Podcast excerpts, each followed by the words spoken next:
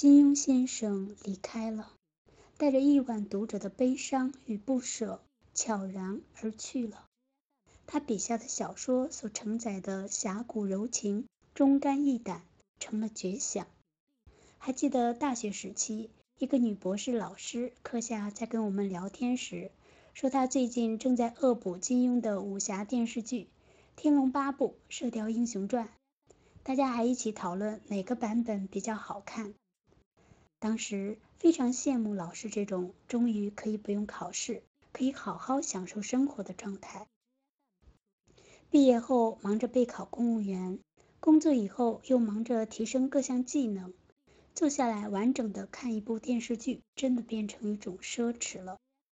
直到惊闻金庸先生去世的消息，心里无比失落，就像无法向曹雪芹求证《红楼梦》的结局一样，我们也永远失去了一部部经典作品的权威解释。突然明白，很多事情不能等待。金庸先生虽然不在了，但他的作品还在，还能聊以慰藉、缅怀。但很多事情错过就错过了，比如陪伴孩子、孝敬父母。所以，工作学习之余，请我们留给自己一点时间和惬意，去完成自己想做的事。